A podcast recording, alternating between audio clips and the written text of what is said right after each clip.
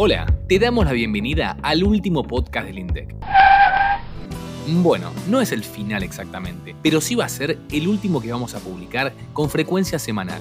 A partir de septiembre comenzamos una nueva etapa con episodios especiales, temáticas bien específicas y enfoques novedosos. Y te lo contamos de la manera que mejor sabemos, en clave estadística. Pasaron más de tres años desde que lanzamos nuestro primer episodio, en julio de 2020, y desde entonces nos encontramos todos los viernes. Fueron 1141 días en el que resumimos, escucha bien, 882 publicaciones del instituto en un formato simple y al alcance de todos. Esperamos que este compromiso por comunicar te haya resultado útil para comprender un poco mejor el acontecer económico, social, demográfico y cultural de la Argentina. Y te esperamos porque esta despedida no es más que una bienvenida a lo nuevo que se viene. Para ello acordate de activar la campanita en nuestra cuenta en Spotify para no perderte los nuevos episodios. Y como la producción estadística no se toma vacaciones, vayamos a los datos de este último resumen. Hoy te vamos a hablar del ingreso y el ahorro del país en 2022, las ventas trimestrales de la maquinaria agrícola y los datos de la dotación del personal de la administración pública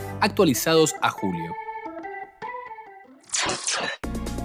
En 2022, el ahorro nacional fue equivalente al 17,5% del Producto Interno Bruto. ¿Te preguntaste alguna vez cuál es el ingreso y el ahorro de la Argentina? En el INDEC publicamos todos los años un informe anual con el resumen de cada periodo, y el martes 29 de agosto difundimos los datos de 2022. Supimos que el ahorro nacional bruto fue de 14,4 billones de pesos. Este indicador surge al restarse el consumo total, que fue de 81,1 billones, al ingreso total a precios de mercado, que alcanzó los 66,7 billones de pesos. De esta manera, el ahorro nacional en 2022 fue equivalente al 17,5% del Producto Interno Bruto, el PIB, dos puntos porcentuales menos que en 2021. Por otro lado, la inversión el año pasado representó el 18,1% del PIB. Dado que la inversión superó el ahorro de la economía argentina en el periodo, se registró un endeudamiento neto equivalente al 0,6% del PIB. En el sitio web del INDEC podés consultar los indicadores de ingreso y ahorro nacional desde 2006 y analizar, por ejemplo, cuál fue el endeudamiento o préstamo que tuvo la Argentina en los últimos 16 años detallado por trimestre. El enlace te lo dejamos en la descripción.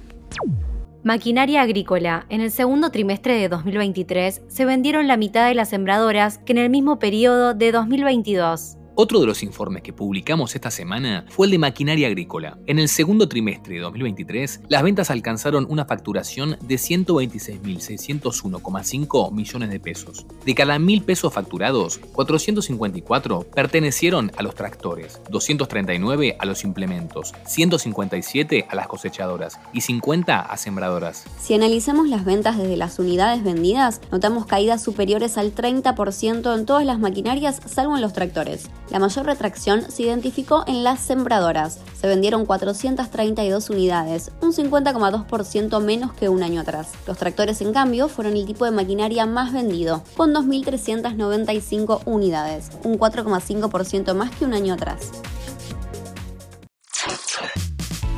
En julio, la dotación del personal de la administración pública superó las 343.000 personas.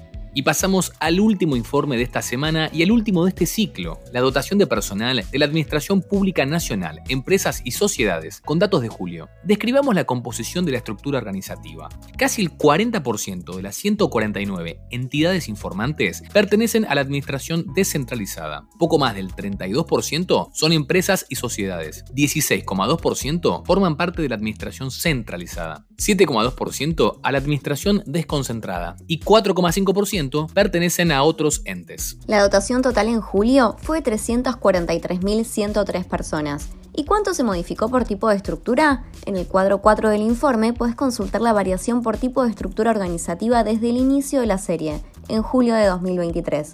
De esta manera ya puedes consultar cuánto se modificó en el último año. No te lo pierdas. Y un recordatorio. Como todos los meses, ya se encuentra disponible el INDEC Informa, el compilado de estadísticas mensual del instituto, con toda la información desagregada de agosto y que publicamos de forma digital y también en papel. Te dejamos el enlace en la descripción.